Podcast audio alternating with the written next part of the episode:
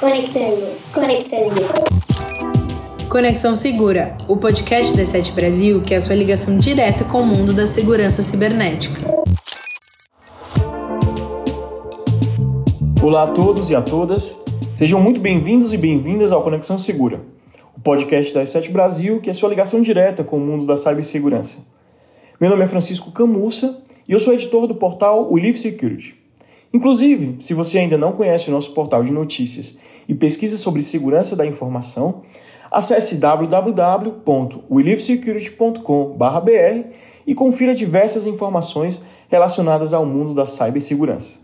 Neste terceiro episódio do nosso podcast, vamos falar sobre um assunto que tem sido abordado pela imprensa nos últimos meses: os ataques cibernéticos a órgãos do governo.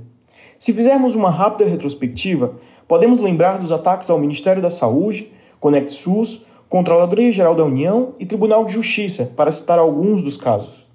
E tendo em conta este cenário de ataques, o que está em jogo é a segurança dos dados dos usuários, ou seja, da população brasileira, e o funcionamento de serviços disponibilizados pelo governo. E para falar sobre este assunto, convidamos o pesquisador de segurança da E7 Brasil, Daniel Barbosa, que com certeza poderá nos explicar melhor este cenário de ataques e suas consequências. Para mais informações sobre o episódio de hoje, acesse o nosso site e7.com.br. Para saber mais sobre cibersegurança, acesse nosso blog welivesecurity.com.br. Conexão Segura, o podcast da Sete Brasil que é a sua ligação direta com o mundo da segurança cibernética.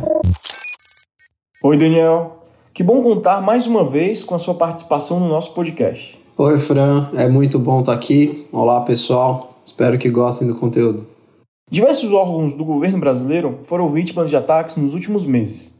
Por que os órgãos públicos passaram a estar na mira dos atacantes e o que isso pode representar para os usuários? Olha, Fran, eu não vejo dessa forma. Não acredito que seja agora que os órgãos estejam na mira dos criminosos. Eu acredito que eles sempre tenham estado, né? Eles detêm informações muito valiosas e os criminosos sempre procuram ter eles na mira para procurar obter esse tipo de informação. E o impacto, os dois principais impactos que eu posso elencar num, num ataque a órgãos governamentais são impacto direto no serviço, ou seja, o, o usuário precisa acessar qualquer serviço que seja do, do governo e tem lentidão, tem problema de, de informações faltantes, problemas na parte estrutural do serviço e o outro problema que pode principalmente acontecer é os dados obtidos a partir dessa, desse comprometimento do órgão público serem usados para diversos outros fins, e aí cabe ao criminoso o fim que ele pretende dar para esse dado que ele conseguiu obter. Cada tipo de órgão tem um dado diferente, mas em geral é possível aplicar uma série de golpes com os dados que se obtém. E esses incidentes estão ocorrendo apenas no Brasil ou também em outros países? Não, com certeza não, não é algo só do Brasil, não. Uh, sempre acontece no mundo todo, né? Porque todos os órgãos governamentais do mundo têm esses tipos de informação muito valiosas que podem ser usados quase como coringa para diversos outros tipos de golpe. Então, com certeza, não é algo exclusivo do Brasil, isso aí acontece no mundo todo. Infelizmente, nós tivemos um, um exemplo recente aí nos ataques da Ucrânia em geral, os criminosos, quando, quando atacam órgãos governamentais, buscam retorno financeiro ou informações. No caso desse ataque da Ucrânia, foi um pouco diferente, né? foi um foco mais de guerra mesmo, como se o retorno financeiro já tivesse sido negociado previamente, porque eu não vi notícia nenhuma de, de nenhum tipo de extorsão ou de ransom que tenha buscado extrair dinheiro da, da Ucrânia, né? foi só simplesmente ataques digitais, mas o foco costuma ser o mesmo em todos os países, salvo momentos tristes como esse que tem acontecido por lá. Nós temos visto que os últimos ataques às instituições do governo brasileiro foram direcionados aos sites de órgãos públicos, provocando muitas vezes casos de vazamento de dados. O que os atacantes fazem com esses dados e o que esse tipo de exposição pode representar para os usuários? Olha, infelizmente, os golpes podem ser aplicados de diversas formas. Como eu disse, cada, cada órgão governamental tem características específicas para os dados que eles vão coletar dos seus usuários, mas em geral são dados cadastrais, alguns deles detêm até fotos de documentos, e isso aí pode ser usado da forma mais ampla possível, né? Você pode sacar um empréstimo, por exemplo, você pode fazer a contratação de um empréstimo, você pode criar contas fantasmas, seja em bancos de fato para fazer movimentações financeiras como contas fantasma, seja em rede social para poder angariar mais futuras vítimas para fazer outros tipos de golpe. Infelizmente, uh, realmente não tem limite porque eles conseguem fazer, porque é como se eles conseguissem se transformar naquela pessoa, pelo menos no mundo digital. Né? E infelizmente é, é muito amplo o que eles podem fazer e acabam lesando tanto a pessoa que forneceu o dado para o órgão do governo quanto a própria instituição que teve esses dados extraídos. O grupo de cybercriminosos chamado Lapsus confessou ser autor dos últimos ataques no Brasil. Né, isso nós vimos nas notícias que circularam na imprensa local. Como esses grupos criminosos agem nesses casos? É, o Lapsus ficou realmente bem, bem famoso aí, atacou diversas instituições, tanto aqui no Brasil quanto fora. Mas no caso do Lapsus, ele é um grupo muito específico, ele é um grupo de extorsão. Né? Normalmente os grupos são grupos de ransomware, grupos de, de ataque com focos mais específicos, mas o Lapsus costuma focar mais em extorsão. O que, que isso significa?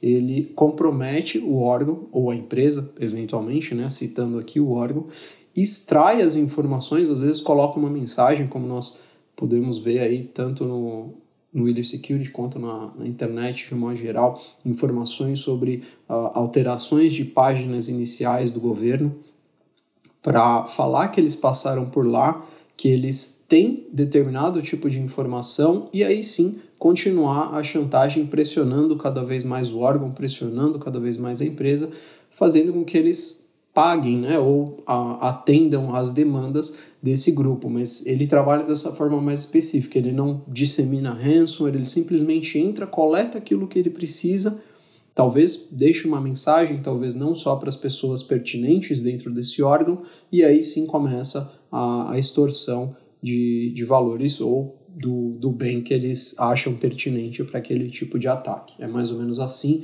que esse grupo Lapsus em específico trabalha. Este tipo de ataque demonstra deficiência de segurança dos governos, principalmente do governo brasileiro? Como você avalia isso? Com certeza demonstra sim, todo tipo de ataque demonstra algum tipo de fragilidade, seja na estrutura tecnológica, seja na parte de conscientização dos funcionários, porque tem que haver uma conscientização de todas as pessoas que participam do ambiente, mas invariavelmente ataques bem-sucedidos denotam que houve uma, uma parte vulnerável do sistema ou do, da gestão desse sistema que precisa ser corrigida. E é necessário que todos os ambientes busquem essa evolução de, de maturidade, de segurança da informação. Né? Óbvio que quando se trata de órgãos governamentais, isso impacta drasticamente, é considerado uma infraestrutura crítica, órgãos governamentais, então impacta diretamente na vida de muitas pessoas. Com certeza eles deveriam ser os primeiros a adotar as principais e melhores medidas de segurança para proteger os ambientes, mas cabe também a todas as empresas, a todas as pessoas procurarem sempre evoluir a segurança do, do ambiente. Seja o seu ambiente o seu notebook, o seu tablet, seja o seu ambiente um, um ambiente corporativo, um ambiente governamental que precisa de diversas camadas de proteção cada vez mais elaboradas para impedir que isso aí aconteça. É, é realmente necessário se preocupar com essa característica de inibir as deficiências do ambiente para que ataques como esses aconteçam com cada vez menos frequência. E diante desse cenário que você explicou para a gente, ao que exatamente os usuários devem estar mais atentos? Essa é a pergunta de um milhão. Uh, é, é um pouco complicado para o usuário em si, porque normalmente quem usa serviços governamentais usa porque precisa, então uh, não tem muito que ele possa fazer nesse caso de ataques ao órgão governamental. Né? Ele vai, provavelmente, ele vai precisar continuar usando esse, esse órgão governamental e vai precisar continuar vinculado a ele. Então, pelo menos na parte do ambiente do órgão governamental, não há muito que se possa fazer, mas é possível sim que cada pessoa tenha certos cuidados, né? Então, ficar sempre uh, alerta ao receber qualquer tipo de contato de forma passiva, mesmo que esse contato seja feito de forma muito educada, de, uh, com a pessoa falando muito bem com você, de forma eloquente, porque os criminosos estão se especializando no caso desses vazamentos de diversas informações, alguns deles já têm esses dados, entram em contato com as futuras vítimas confirmando informações, então passa certa credibilidade. Se alguém te liga falando, ah, eu tenho seu CPF aqui para a gente continuar essa ligação, eu vou confirmar determinados números e você me confirma os outros. Ele não precisa de confirmação porque ele teve esses dados vazados, ele tem o poder das suas informações, é apenas para te fazer acreditar que ele é uma pessoa idônea e que você pode seguir todos os procedimentos que ele sugeria, aí sim ele começa a, a, aplicar o golpe que ele realmente teve o intuito desde o início e aproveitando o ensejo de, dessa característica de engenharia social, nunca seguir procedimentos enviados por quaisquer meios que sejam.